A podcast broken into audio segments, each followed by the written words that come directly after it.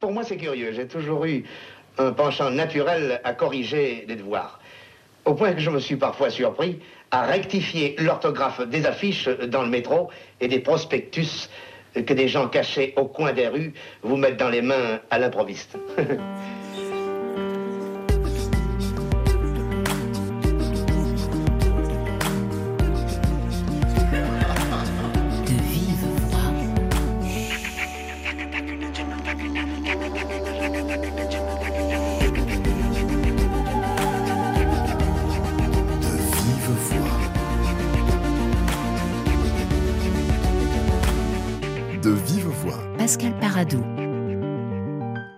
cette période où collégiens et lycéens sont en pleine révision, ou commencent leurs épreuves écrites, le bac philo c'est aujourd'hui, il me semblait nécessaire de mettre les points sur les i et les traits d'union à leur place avec une professionnelle, 2 S, 2 N et 2 L, Muriel Guibert. Bonjour. Muriel Gilbert, parce qu'il n'y a pas de U après le G. Absolument. On dirait que vous fait exprès. presque. vous êtes correctrice, autant dire que rien ne vous échappe de la faute d'orthographe ou de la coquille. Êtes-vous aussi que Fernandel, alias Topaz, le prof de morale dans ce film des années 50 alors à peu près, hein. à peu près, effectivement. C'est vrai que ça m'est arrivé à moi aussi de corriger de ne pas pouvoir m'empêcher de corriger quand je vois des fautes. Alors parfois sur les affiches, parfois sur des pubs, parfois oui, un peu partout. Mais ça veut dire que ça arrive souvent? Ah oui, ça arrive assez souvent, en effet. Euh, ça arrive notamment dans les expos, par exemple. Voilà. Dans les expos, moi, ça m'agace. Assez peu dans les musées, dans les expos permanentes, mais dans les expos temporaires, on doit moins soigner la relecture. Et alors, dans les petits cartels, on voit souvent des fautes. Mais est-ce que vous avez le savoir absolu, Muriel Gilbert? Ah, bien sûr que non.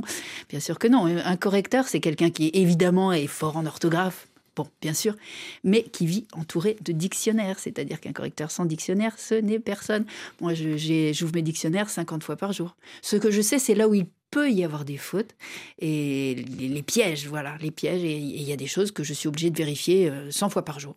Cela dit, vous cafetez dans ce nouveau livre en dénonçant Proust, qui, euh, dites-vous, a fait quelques fautes dans l'emploi de l'imparfait du subjonctif. Donc, si Proust fait des fautes... Et voilà, tout le monde fait des fautes. Tout le monde fait des fautes, y compris les correcteurs. Hein. Moi, je fais relire mes livres aussi avant qu'ils soient imprimés, euh, parce qu'il peut m'arriver de laisser, il m'arrive de laisser une coquille ou une autre.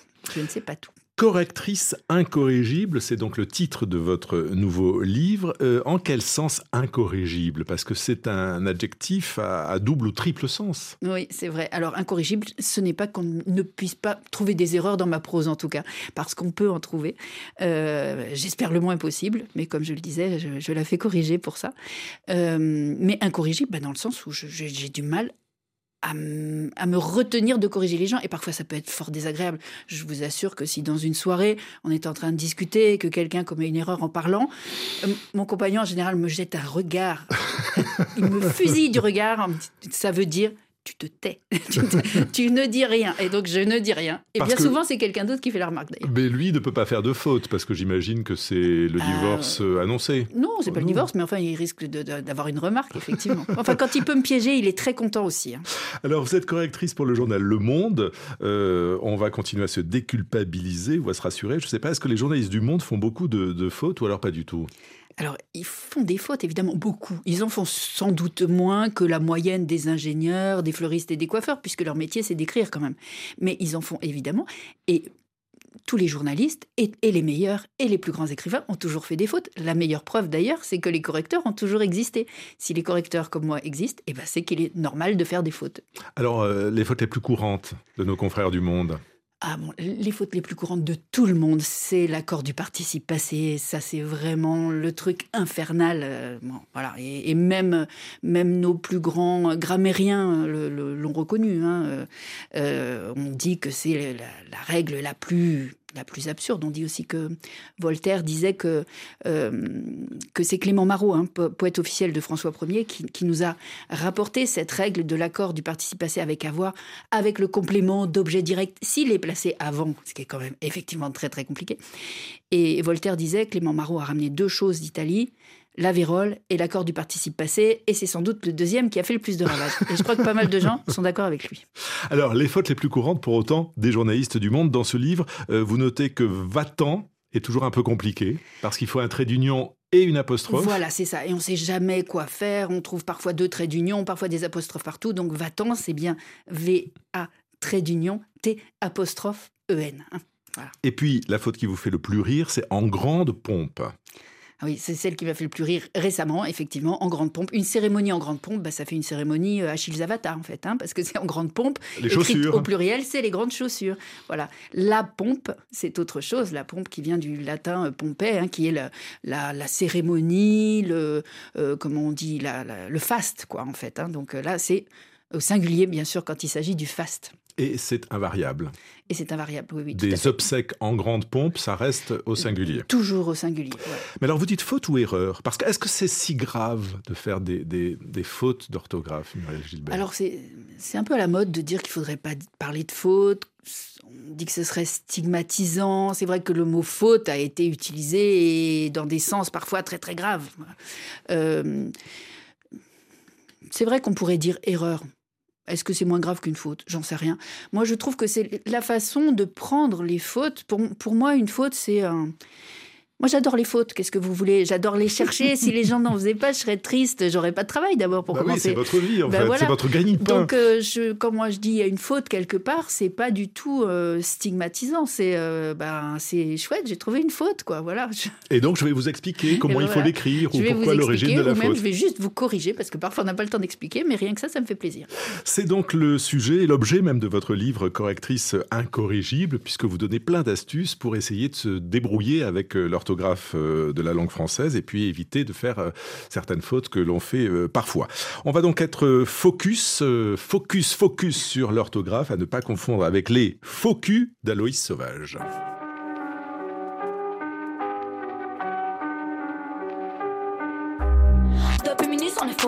Eh, ah, focus, focus, eh, ah, focus, focus.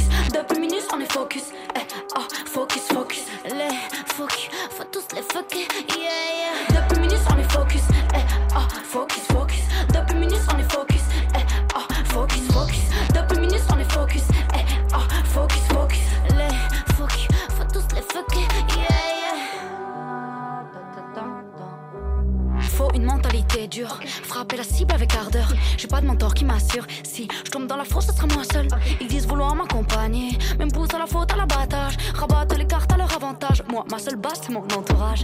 On va se hisser tout en haut du podium. Quand t'as tout misé dessus, la victoire est trop bonne. Même si on rame un peu, on sait bien que ça paiera après. Le violet, la villa, la belle vie, la victoire, c'est ce qu'on vise. Je sais que c'est faisable, c'est possible. Je sais que c'est faisable, c'est possible. Le violet, la villa, la belle vie, la victoire, c'est ce qu'on vise. Oh, du coup, hum, qu'est-ce qu'on attend? Mais ah, du coup, hum, qu'est-ce qu'on attend? Depuis minutes, on est focus. Eh, ah, focus, focus. Depuis minutes, on est focus. Ah, focus, focus. Depuis minutes, on est focus. Eh, ah, focus, focus. Les focus, faut tous les focus.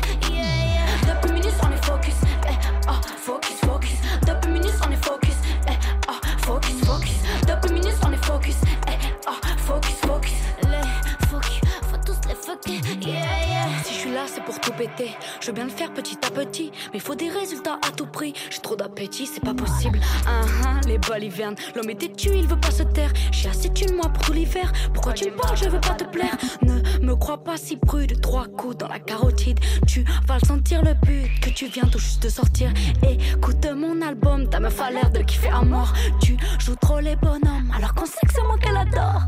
Ne fais pas trop le malin, on aime les défis. Alors du grand défilé, c'est moi qui filerai tout devant.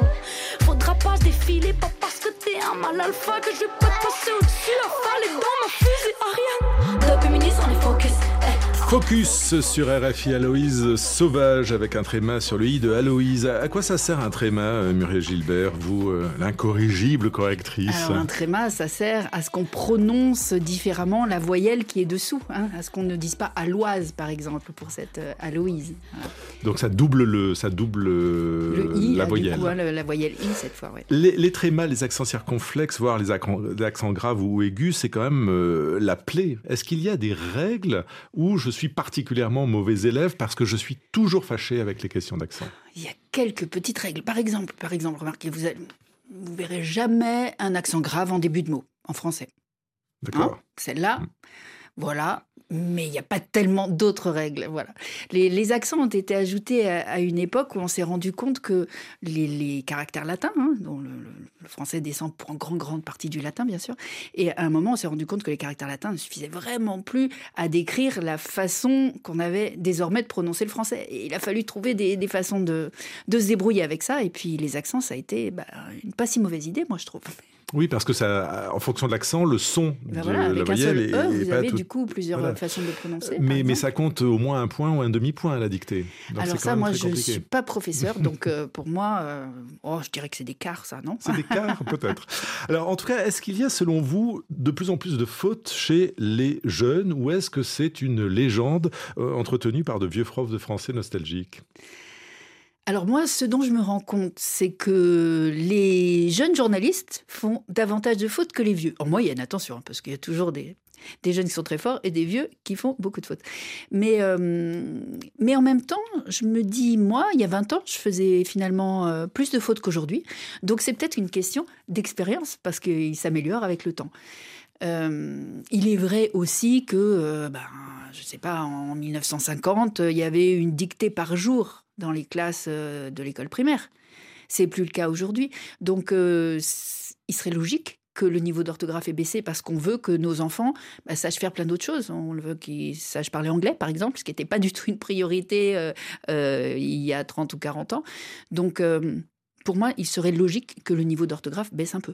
Maintenant, on a des outils quand même, des outils les ordinateurs, etc. Il y a quand même pas mal d'aides qui doivent, qui doivent nous permettre de, au moins quand on écrit euh, au clavier, de s'épargner pas mal de fautes. Oui, parce qu'il y a de la correction automatique. Voilà, il y a un peu de correction euh, automatique. Un salaire ou deux R, en principe, euh, voilà. ça, ça, s'affiche. Alors, quelles erreurs font les jeunes et en ont-ils conscience? Cécile Lavolo a interrogé quelques jeunes filles de troisième à la veille du brevet. En orthographe, j'ai plus de difficultés avec euh, les accords, donc tout ce qui est S à la fin euh, des mots ou euh, au féminin ou au masculin. Et puis pour l'orthographe des mots, donc s'il y a deux P, deux R, enfin c'est toujours assez compliqué ou F, PH. Et vous pensez que la langue française est une langue compliquée à écrire? Oui. Oui. Il y a plein d'exceptions et enfin, ça peut changer selon la personne, selon le genre, selon même une situation dans la phrase, ça peut totalement changer. Donc euh, c'est pour ça que c'est compliqué, je pense. Oui, bah, c'est une langue qui a évolué depuis par exemple le latin, etc. Et du coup, il y a des choses qui sont totalement, enfin, pour nous, incohérentes si on, du coup, on connaît pas la base, etc. Et du coup, c'est vraiment compliqué de de le retenir beaucoup plus que d'autres langues, comme par exemple l'anglais ou voilà, des choses comme ça. Je me rappelle que c'était une faute que je faisais tellement souvent que mon prof, il me l'avait fait remarquer euh, dans des trucs de bulletins et tout ça, parce qu'en fait, je faisais une faute à professeur. À chaque fois, je mettais deux F sans arrêt. Je mettais deux F sans arrêt, sans arrêt. Et j'arrivais pas à mémoriser. C'était un truc, ça ne marchait pas. Et par exemple, pourquoi immature, on met deux M euh, bah, Je pense que c'est quelque chose qui vient du latin, ou s'il devait y avoir deux M, quelque chose comme ça. Ou même printemps, euh, je ne sais pas du tout. C'est toujours un doute sur le mot printemps. Il y a tellement de N, de M, de P, je ne sais pas. Moi, quand j'ai un doute sur un mot, par exemple, dans ma tête, il faut que je l'écrive. Et je trouve qu'une fois écrit, si c'est pas dans un contexte de dictée, avec du stress, d'examen et tout ça, je trouve ça plus facile de se rendre compte une fois qu'on l'écrit. Alors, il y a de quoi faire euh, une heure d'émission pour répondre à toutes euh, ces questions, mais sur le latin, c'est vrai, Muriel Gilbert. Euh, vous dites dans votre livre que le bon français descend du euh, mauvais latin, et c'est souvent l'origine de, des orthographies particulières. C'est pas l'origine des difficultés orthographiques du français, mais c'est vrai que pour l'anecdote, et je trouve que ça nous relaxe pas mal de savoir que le bon français d'aujourd'hui vient du mauvais latin euh, qui, qui, est arrivé dans ce qui est devenu la France, voilà, en Gaule. Euh, Puisqu'effectivement, le latin, comment est-ce que le latin s'est imposé chez nous? Euh, Eh bien, il s'est pas imposé par une invasion de profs de langue. Donc euh, ceux qui sont arrivés, c'était des soldats, des, légionnaires, et puis derrière eux des commerçants, et donc des gens qui avaient un vocabulaire, euh, c'était pas des grands philosophes, quoi, hein. donc ils avaient un vocabulaire comme ça, euh, et un peu vulgaire éventuellement. Et par exemple, c'est ce qui explique qu'on dise équitation, mais cheval. Cheval, ça n'a rien à voir avec équitation.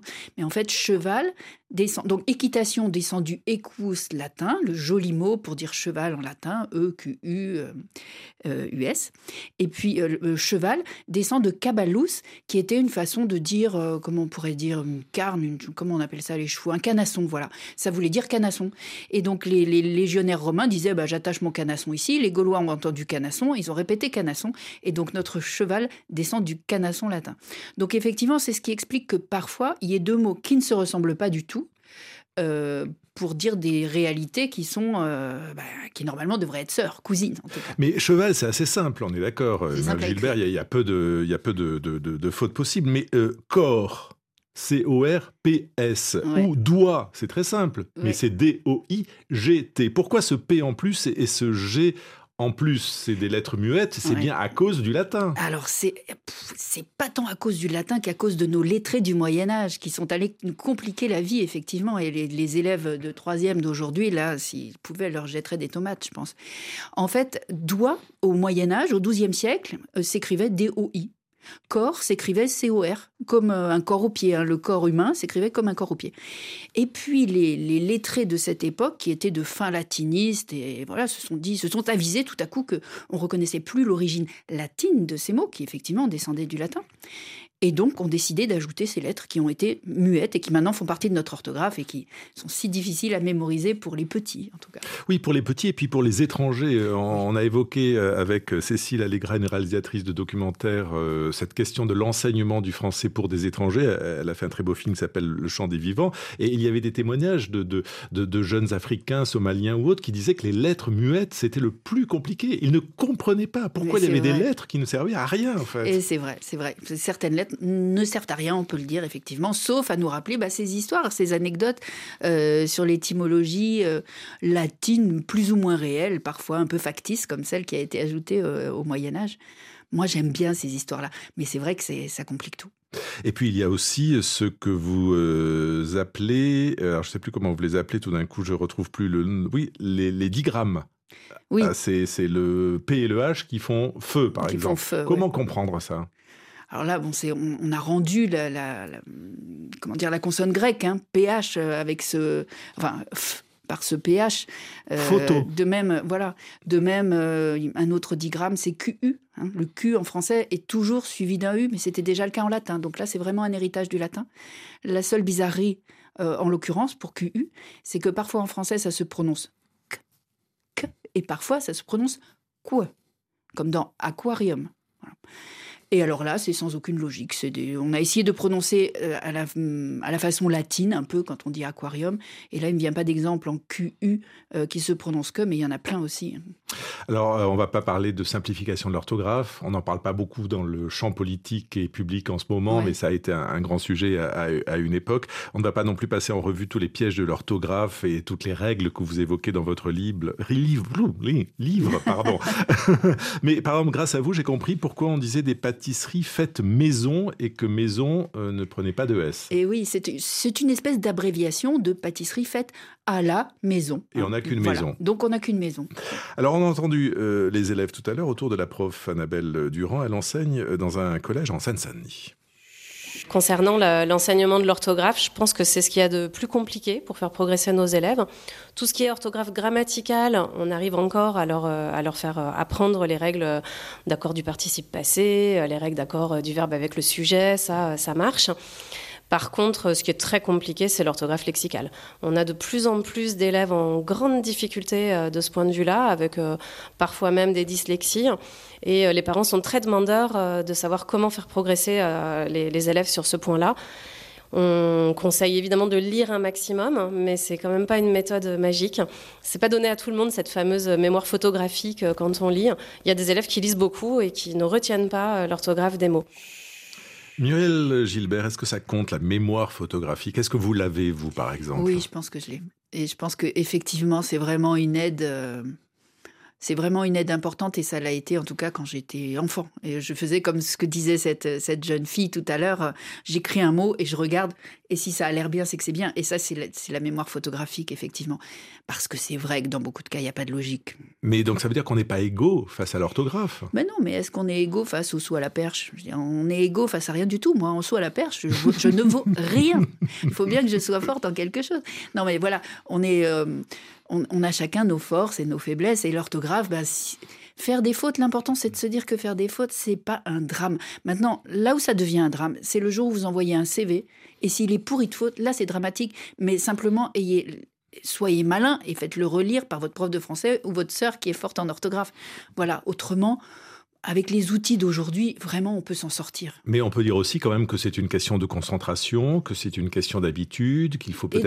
Et d'envie, aussi, et, voilà. Et de lire un peu euh, pour voir comment ça s'écrit et essayer de gagner quelque chose de cette mémoire photographique. Je ne répétais pas le conseil qu'a donné cette enseignante, mais qui est évident à l'évidence, plus on lit, moins on fait de, fautes d'orthographe, mais surtout plus on lit avec une espèce d'intérêt pour les mots, se dire ah tiens c'est écrit comme ça, et c'est là que ça va rester. Et d'ailleurs la jeune fille qui s'est fait euh, qui s'est fait taper sur les doigts par son professeur avec deux F euh, parce qu'elle écrivait professeur avec deux F, ne l'a plus jamais oublié.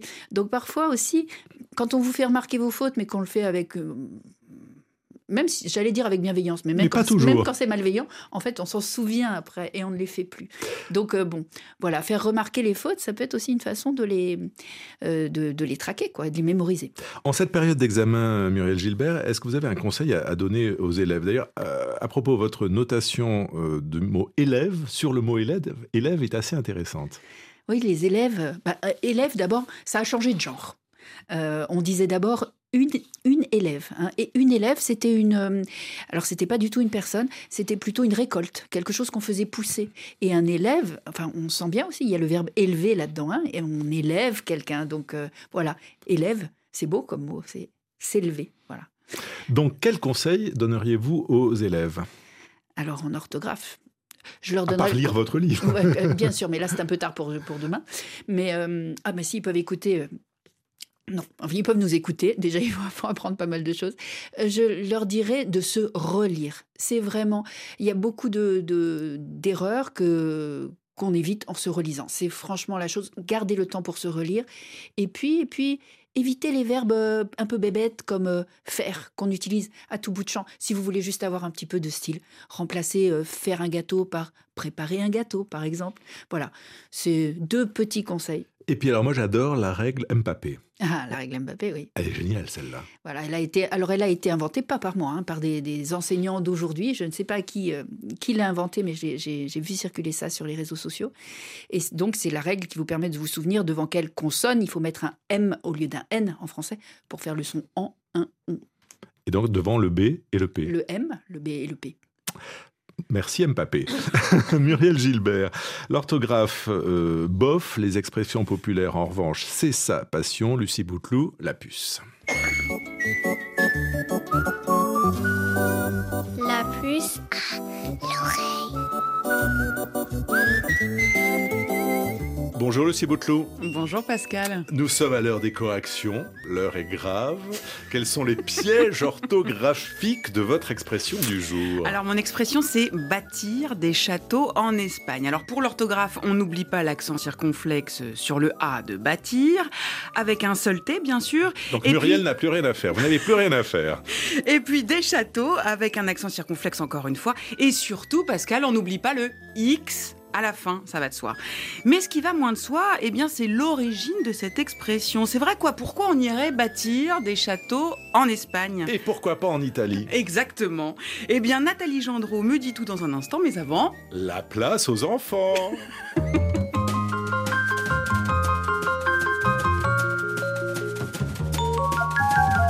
que bâtir des châteaux en Espagne, ça veut dire euh, commencer un peu à se refermer sur soi-même et ne plus trop parler euh, avec les autres. Parce que en Espagne, euh, peut-être ils ont juste rajouté un pays comme ça.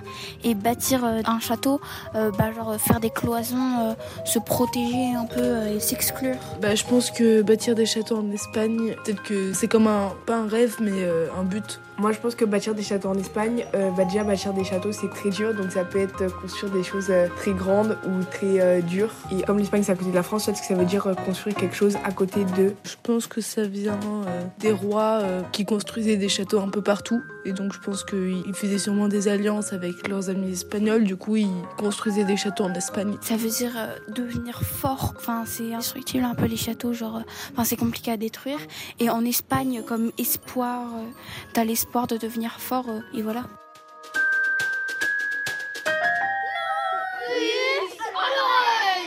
Alors, Nathalie Gendreau, pas facile bâtir des châteaux en Espagne euh, pour les enfants. Faut dire que l'expression, elle date pas d'hier. Qu'est-ce qu'elle veut dire, cette expression? Bâtir des châteaux en Espagne, c'était échafauder des projets chimériques, se bercer d'illusions. Elle date de quand précisément cette expression, Nathalie Gendreau? Alors c'est une expression qui remonte au Moyen Âge, au XIIIe siècle. On l'a même trouvée dans le roman de la Rose. Le roman de la Rose, qui est donc euh, un célèbre texte euh, poétique hein, de l'époque médiévale. Oui, c'est de la littérature qu'on appelle courtoise, de la littérature galante de chevalier. Quelle est son origine alors? Alors on a énormément de théories qui sont toutes intéressantes. Ça fait des siècles qu'on se demande pourquoi on fait des châteaux en Espagne. Donc au début, on a pu penser que ça renvoie au fait qu'on offrait des châteaux ou des territoires à des chevaliers qui s'étaient euh, montrés particulièrement braves pendant les guerres euh, contre les morts. Puisque ces territoires étaient occupés par les morts à l'époque. Exactement. On a aussi une autre idée un peu plus étrange qui reviendrait à dire que finalement les châteaux en Espagne au Moyen Âge n'existaient pas et que on s'est bien gardé de construire des châteaux en Espagne pour justement ne pas prêter le, le flanc aux morts, pour qu'ils s'y installent et pour qu'ils finalement nous attaquent plus facilement. Cette idée ne fonctionne pas très bien puisqu'il y a des milliers de châteaux en Espagne, donc ça ne marche pas du tout. L'idée principale, c'est qu'en fait, un château qui, au Moyen-Âge, représente une bastide fortifiée. Ce n'est pas forcément un immense château fort. Ça peut être simplement euh, une maison bien fortifiée avec quelques soldats. Un château, c'est surtout l'idée que c'est difficile à prendre, que c'est inaccessible, on ne peut pas l'atteindre. Et donc, c'est le propre d'une illusion.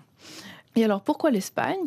C'est une bonne question, puisque jusqu'au XVIIe siècle, on a dit des châteaux en Asie, des châteaux en Brie, des châteaux au Caire, des châteaux en Albanie l'Espagne seule est restée. Alain Ray a proposé une explication vraiment purement linguistique quand il euh, rapproche l'expression d'une autre expression médiévale qui était mettre en espace et qui signifiait remettre à plus tard. Et il pense que on aurait pu mélanger espace, Espagne, et ce rapprochement aurait pu favoriser la conservation d'Espagne. Dans tous les cas, on a bien compris que vouloir rentrer dans ces lieux inaccessibles, c'était bien se lancer dans des projets irréalisables. C'est exactement Qui... ça. C'est vraiment l'idée du rêve, d'échafauder des plans et de se faire des images qu'on n'atteindra jamais. Échafauder des plans, justement, on peut parler de tirer des plans sur la comète, en synonyme. Absolument, oui. Une autre expression euh, très poétique et je trouve très intéressant que quand on parle d'une expression qui est sur le rêve, ce sont des métaphores qui sont en soi très belles. Ça nous permet de rêver sur ce rêve. Qu'est-ce qu'on peut dire d'autre? Euh, on aurait pu dire battre la campagne. C'est comme ça la pensée qui va courir dans la campagne, divaguer, extravaguer. Battre la campagne, quand en arabe, on dit battre le vent avec un bâton. Autant dire que c'est euh, peine perdue. En néerlandais, on parle de vélo en l'air, quand en Pologne, on parle de construire des châteaux sur la glace.